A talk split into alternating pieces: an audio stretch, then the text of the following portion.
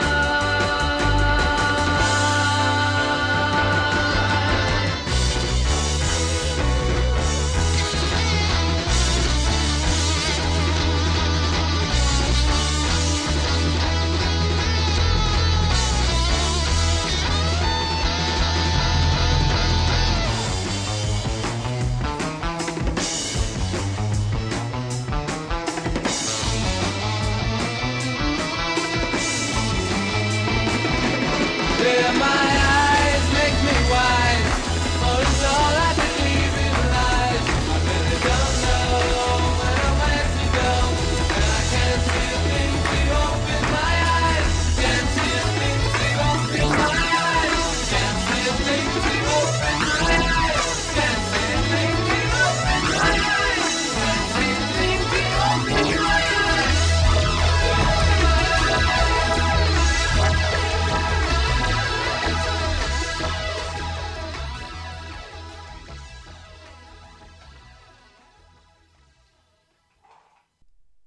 das war ein kleiner erster Blick in die Welt von äh, Todd Rundgren. Diese Band Nas hat äh, eine kurze Karriere gehabt. Scheiterte daran, dass äh, Todd Rundgren zum einen sehr genaue Ideen hatte, was er gerne musikalisch umsetzen wollte, die sich nicht immer gedeckt haben mit dem, was seine Kollegen machen wollten. Und da gab es dann des Öfteren mal äh, Streitigkeiten. Dann hat man noch eine zweite Platte aufgenommen, die nannte sich Nas Nas. Und eine dritte ist dann schon nur noch ein Produkt ohne sein äh, Involvement, ohne seine Beteiligung, weil er sich dann schon losgesagt hatte von der ganzen Geschichte. Und er wurde als allererstes mal als Produzent äh, verpflichtet von der Firma Bearsville Records. Da galt er so ein bisschen als Studio-Wunderkind, weil er sehr früh mit Computern gearbeitet hat, äh, in diesem Bereich auch definitiv ein äh, Pionier war, einer, der sich äh, in den Studios unglaublich gut auskannte und dann eben auch tatsächlich angefangen hat, äh, Schallplatten zu produzieren. Er war dann also für den äh, Sound zuständig, seine erste Produktion, äh, das Album Jesse Winchester und das führte dann dazu, dass er die Platte Stage Fright von The Band betreut hat. The Band damals die Begleitband von Bob Dylan, eine ganz große Nummer. Da war er also dann äh, richtig dick im Geschäft. In dieser Phase hatte dann Todd Rundgren seine eigene Kreativität auch selbst ein bisschen hinten angestellt, aber das hielt nicht lange vor, auch wenn er selber gar nicht so scharf drauf war, im Rampenlicht zu stehen, zumindest äh, in diesen Zeiten. Und äh, deswegen hat er seine ersten beiden Soloplatten unter einem Pseudonym veröffentlicht. Das war Rund, also eine Abkürzung seines Namens. Rundgren klingt, klingt übrigens sehr schwedisch, kein Zufall. Der Papa hatte schwedische Wurzeln, die Mama deutsche.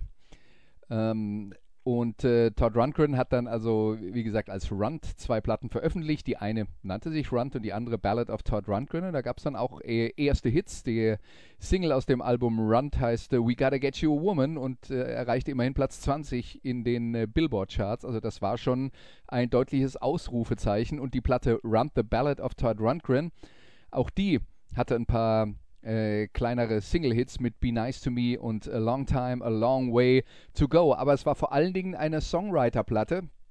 Und Anfang der 70er Jahre waren ja die Singer-Songwriter das große heiße Ding. Carol King extrem erfolgreich mit ihrer Platte Tapestry. Das war zu dem Zeitpunkt äh, die erfolgreichste Platte aller Zeiten.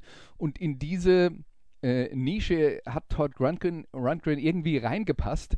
Zumindest damals. Sollte nicht lange vorhalten, aber ein Stück aus diesem Album äh, Run, The Ballad of Todd Rundgren, äh, hören wir uns jetzt an. Das ist ein sehr selbstreflektiertes Stück, wo der Songwriter sich also quasi äh, reflektiert und den Akt des Songschreibens, während er das Ganze singt. Und das Stück heißt Chain Letter, also Kettenbrief. Hier ist Todd Rundgren.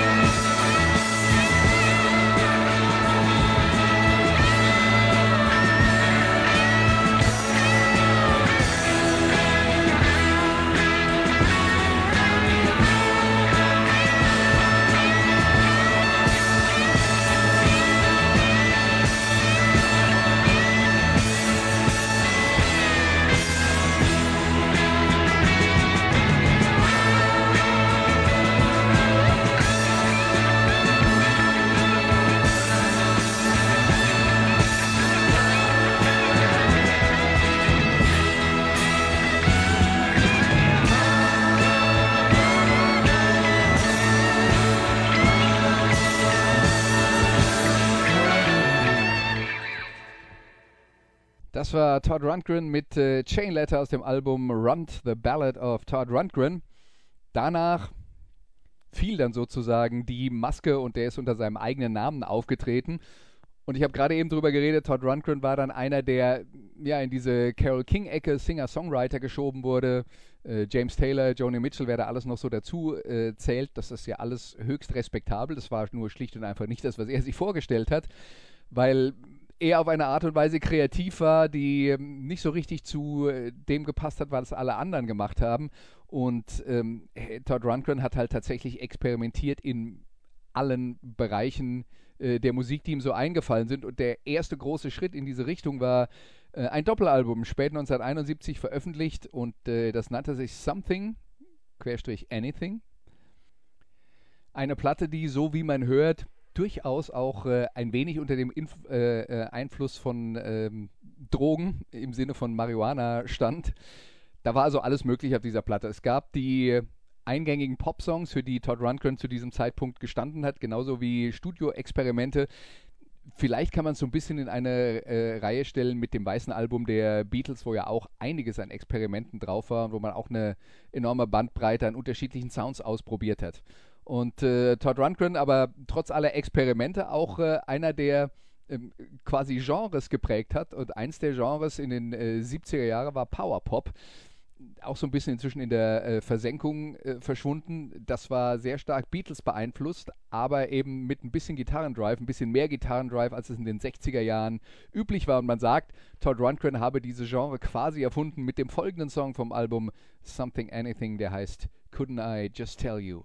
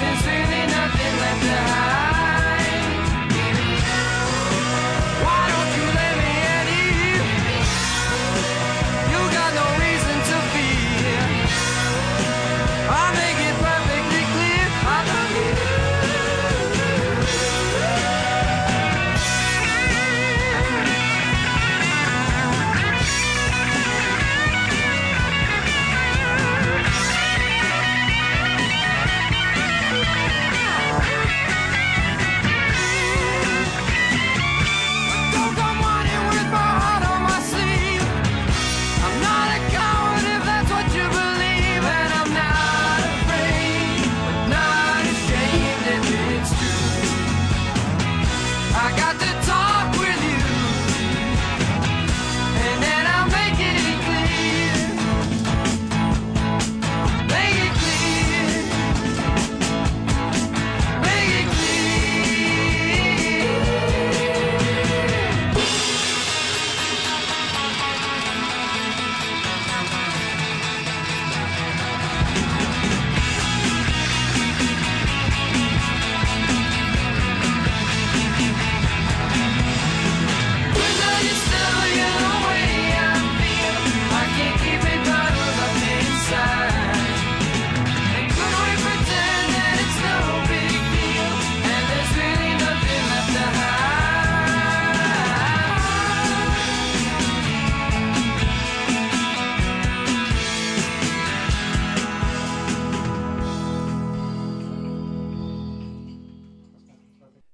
Todd Rundgren mit äh, Couldn't I Just Tell You vom Album Something Anything. Und das war schon ein großes Experiment für viele andere, aber Todd Rundgren ging das Ganze nicht weit genug. Er wollte mehr. Er hat zu diesem Zeitpunkt zum Beispiel Prog-Rock gehört, wie, zum, äh, wie Frank Zappa, die Band Yes oder das Mahavishnu Orchestra. Und äh, das waren Einflüsse, die wollte er auch verwenden. Und das Ganze hat er in einen riesigen Topf reingeworfen und einfach alles ausprobiert, worauf er Lust hatte, quasi im Alleingang. Äh, das Album, das dabei am Ende rauskam, nennt sich A Wizard, A True Star und ähm, damals ziemlich umstritten. Es gab auch keine Singles auf diesem äh, Album, die veröffentlicht wurden. Er wollte, dass alles wirklich äh, im Kontext der LP gehört wurde. Äh, kommerziell war das dann eher der Weg weg vom Erfolg, auch wenn auf dieser Platte immer noch ein paar äh, richtig tolle Pop-Songs zu hören waren, wie zum Beispiel das Stück, das ich jetzt ausgesucht habe, das heißt Just One Victory. We've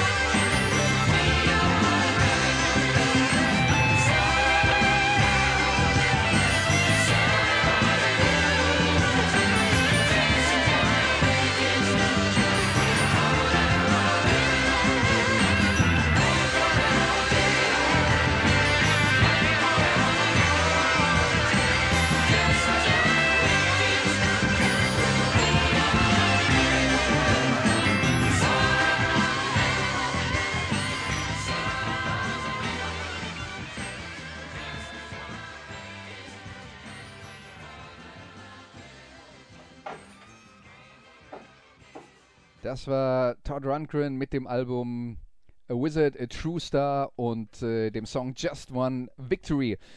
Die Experimente wurden immer wilder. Todd Rundgren hat eine eigene, nennen wir es mal Prog-Rock-Band äh, gegründet, die nannte sich Utopia. Er hatte also bei Bearsville Records einen Vertrag, der ihm ermöglichte, dieses Projekt umzusetzen. Äh, auch wenn die Firma nur so mittelerpicht darauf war, äh, auf das, was äh, Utopia so zu bieten hatte. Das war halt einfach unberechenbar. Am Anfang haben die als Prog-Rock-Band angefangen, dann hat sich das in alle möglichen Richtungen äh, entwickelt. Es gibt zum Beispiel auch eine Beatles-Parodieplatte von Utopia, die versucht, so nah wie ähm, an dem zu sein, wie die Beatles irgendwann mal geklungen haben, wie es nur eben geht. Die Platte heißt Deface the Music, ist Anfang der 80er Jahre rausgekommen und ähm, Rundgren selbst hat eine ganz große Bandbreite weiterhin produziert und von einer Platte zur nächsten wusste man nicht, was einen erwartet und das konnte man dann halt möglicherweise total toll finden oder man konnte gar nichts mit anfangen. Das war äh, schlicht und einfach keine Berechenbarkeit mehr da, was natürlich äh, kommerziell gesehen sowas wie Selbstmord ist, aber künstlerisch bestimmt sehr, sehr unterhaltsam. Er hat eine Platte zum Beispiel gemacht namens Faithful. Da ist äh, eine Seite mit Coverversionen von Songs aus den 60er Jahren, also ganz bekannte Songs äh, von den Beatles und von den äh, Beach Boys, die ähm, dann tatsächlich auch wirklich genau so klingen wollten, sollten wie das Original. Und auf der anderen Seite hat er ein paar Songs, die äh, ihn, äh, die er selber geschrieben hat, aber die extrem beeinflusst waren von diesen Songs aus den 60er Jahren und das wurde dann gegeneinander gestellt. Also er hat sich da alles Mögliche leisten können und die Plattenfirma hat ihn machen lassen. Aber danach kam äh, auch eine persönliche Krise. Ähm, er hat sich getrennt von seiner äh, Partnerin Babe äh, Buell. Eine ja, äh, ein, ein, bekanntes amerikanisches äh, Model, das äh, sehr viele Affären mit Rockstars hatte, die, die eine längere Liaison mit äh, Todd Rundgren hatte. Sie hatten auch eine Tochter zusammen namens Liv, wo sich dann hinterher herausgestellt hat, dass äh, äh, Babe Well in der gleichen Phase, in der sie mit Todd Rundgren zusammen war, in einer kurzen Trennungszeit, äh, auch eine Affäre mit Steven Tyler, dem Sänger von Aerosmith, hatte. Und äh, am Ende stellte sich halt heraus, dass Liv nicht die Tochter von Todd Rundgren war, sondern von Steven Tyler. Und äh, heute kennt man sie als Liv Tyler. Und das ist äh, eine ziemlich bekannte Schauspielerin, die dann aber tatsächlich eigentlich mit äh, Todd Rundgren als Vater aufgewachsen ist. Er hat dann zwar irgendwann den Namen von Steven Tyler, den Nachnamen von Steven Tyler angenommen, aber der Men Mann, den sie eigentlich äh, Vater nennt, das ist tatsächlich äh, Todd Rundgren. Und die beiden haben nach allem, was man weiß, auch bis heute noch ein sehr gutes und äh, sehr enges Verhältnis. Rundgren ist dann äh, hat sich zurückgezogen an, Orten, an einen Ort namens Mink Hollow, hat dann dort eine neue Platte produziert, die wirklich dann auch wieder so ein Schritt zurück war zu diesen Singer-Songwriter-Themen, äh, musikalisch auch gesehen, äh, Anfang der 70er äh, Jahre. Und 1978 kam die Platte raus, nannte sich Hermit of Mink Hollow und darauf waren dann eben wieder mit die besten Popsongs, die äh, Todd Rundgren in seiner Karriere geschrieben hat. Und das Stück, das wir uns jetzt anhören, das heißt Too Far Gone.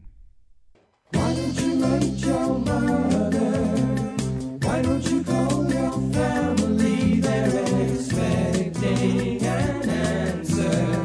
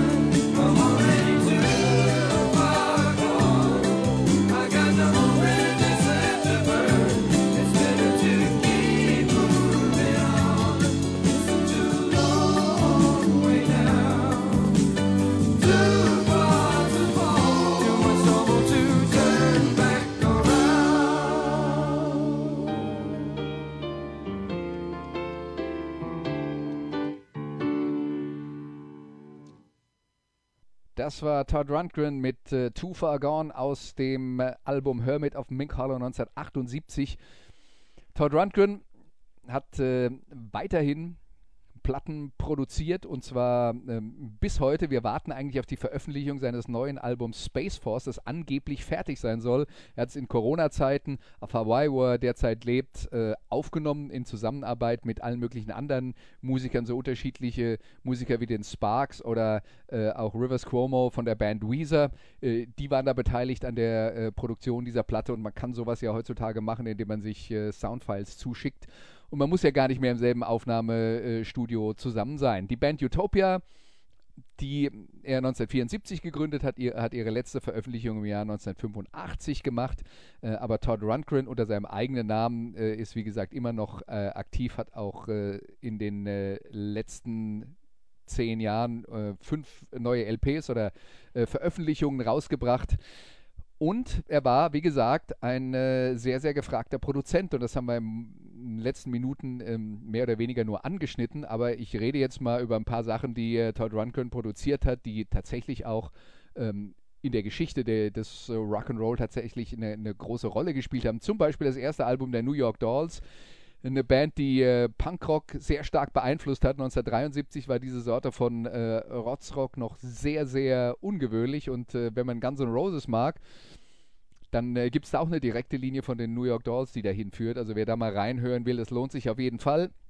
Grand Funk Railroad, da hat er das äh, erfolgreichste Album der Band produziert, nämlich We're an American Band, das auch den größten Single-Hit, nämlich We're an American Band, ähm, äh, enthalten hat. Hall Oates hat er produziert, die Tubes, die Psychedelic Furs, also eine New Wave Band aus den äh, 80er Jahren, Forever Now, eine sehr empfehlenswerte Platte. Dann hat er eine Platte von Cheap Trick produziert, Next Position Please, muss man ehrlicherweise sagen, nicht unbedingt das Highlight in der Geschichte von äh, Cheap Trick. Er hat Ecstasy produziert, eine englische Pop New Wave Band, die äh, sehr einflussreich war äh, in diesen Zeiten und auch eine klare Linie zurückbildete in die äh, Popzeiten in den 70er Jahren. Also da war schon auch bei Ecstasy eine klare Todd Rundgren Beeinflussung zu hören. Dann hat er eine Platte von Bad Religion, von der Punkband, produziert äh, im Jahr 2000 das äh, Album The New America. Also er hat eine ganz große Bandbreite auch hier an Musik, um die er sich kümmert. Aber das bekannteste Album, das er jemals produziert hat, ist eins, bei dem die meisten Leute gar nicht wissen, dass er der Pro Produzent war. Nämlich Bad Out of Hell von Meatloaf, eine Zeit lang eins der erfolgreichsten Album, äh, Alben aller Zeiten, äh, veröffentlicht 1977. Und alle Leute, den man erzählt, Todd Rundgren hat das äh, Album produziert, sagt, das stimmt nicht, du lügst, da wette ich dagegen. Also wenn ihr irgendwann mal Geld gewinnen wollt, sagt ihr ganz einfach, ähm, der Produzent von Bad Out of Hell ist nicht Jim Steinman, der nämlich mit Meatloaf an diesem Album zusammengearbeitet hat, aber Jim Steinman hat tatsächlich nur die Songs geschrieben und der ausführende Produzent war Todd Rundgren. Also ähm, genau, wenn ihr irgendwann mal ähm, tatsächlich äh, Geld braucht, bietet jemand, der auf Meatloaf steht, die Wette an und die Chancen sind gut, dass er das nicht weiß. Meatloaf, also mit Bad Out of Hell aus dem Jahr 1977 und ich habe gedacht, äh, wir verabschieden uns mit einem Song aus dieser Platte. Und warum nicht gleich äh, das Titellied Bad Out of Hell? Hier ist Meatloaf.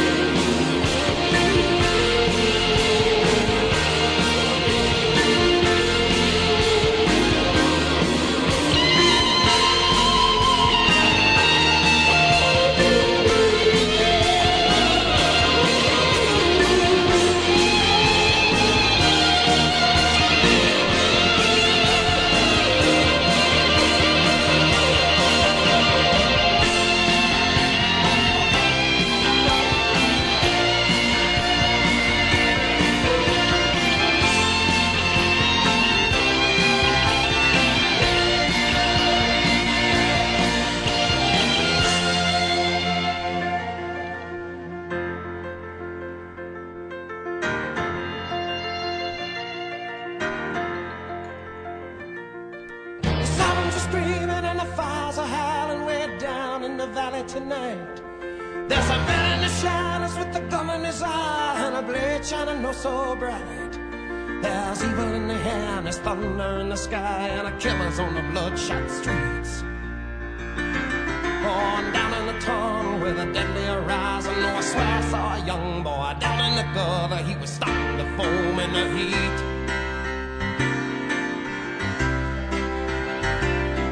Oh, baby.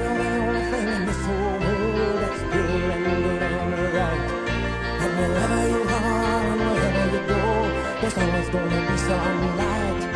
But I gotta get out, I gotta break it out now before the final crack of dawn. So we gotta make the most of our one night together when it's over, you know we'll both be so alone.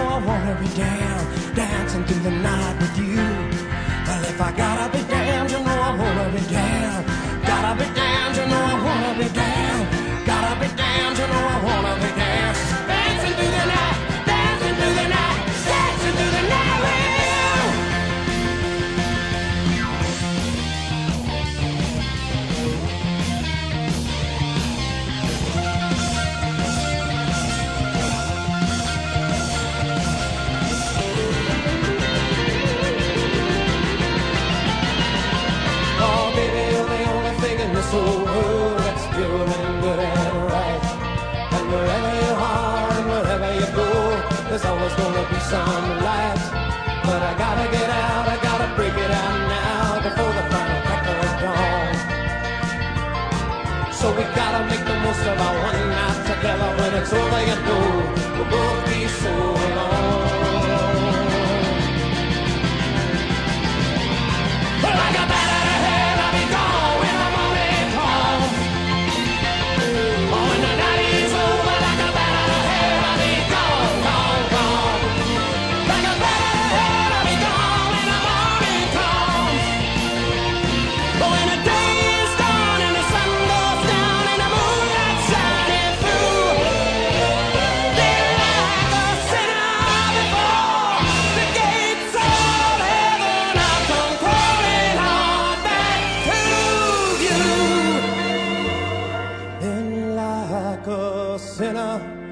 before the gates of heaven.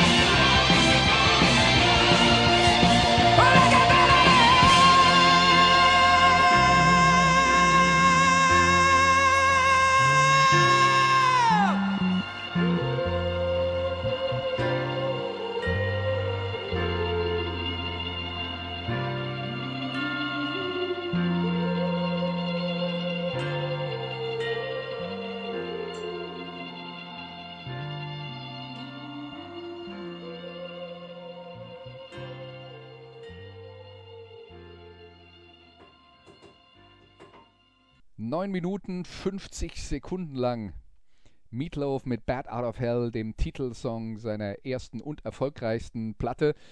Meatloaf selbst hat ja danach eine sehr, sehr lange Pause äh, eingelegt, bis er das Album Dead Ringer Anfang der 80er Jahre veröffentlicht hat. Das war dann schon ohne die, das Zutun von Todd Rundgren, der sich aus dem Projekt dann äh, insgesamt verabschiedet hat. Aber Bad Out of Hell, ähm, ein absoluter Klassiker dieser Zeit. Sehr pompös, nicht jedermanns Sache, aber ähm, man kann zumindest mal sagen, handwerklich auf jeden Fall gut gemacht und das war ganz sicher auch äh, ein Verdienst von Todd Rundgren. Jetzt haben wir uns also heute über einen äh, Musiker unterhalten, der vielleicht ein bisschen in äh, Vergessenheit geraten ist in den letzten 20 Jahren, aber in den 70er Jahren enorm erfolgreich und äh, einflussreich war. Äh, insofern gibt es auch hier wieder die Möglichkeit, wenn euch das gefallen hat, was ihr hier heute gehört habt, äh, euch ein bisschen zu vertiefen, ein bisschen zurückzuhören durch die Geschichte, die Alben von äh, Todd Rundgren zwischen 1970 und äh, 2017, äh, die es bis heute gibt, plus die Band äh, Utopia, Nas, seine äh, erste, ersten Veröffentlichung und dann noch all das, was er produziert hat. Da habt ihr schon ein bisschen was zu tun. Also langweilig wird euch nicht bis nächste Woche, glaube ich. Und deswegen sage ich jetzt viel Spaß ähm, beim Experimentieren mit Todd Rundgren. Macht's gut und wir hören uns am nächsten Sonntag wieder. Das waren die Daily Nuggets auf Sportradio 360.de. Ihr wollt uns unterstützen? Prächtige Idee! Einfach eine Mail an steilpass at sportradio 360.de schicken und ihr bekommt alle Infos. Und versäumt nicht die Big Show. Jeden Donnerstag neu.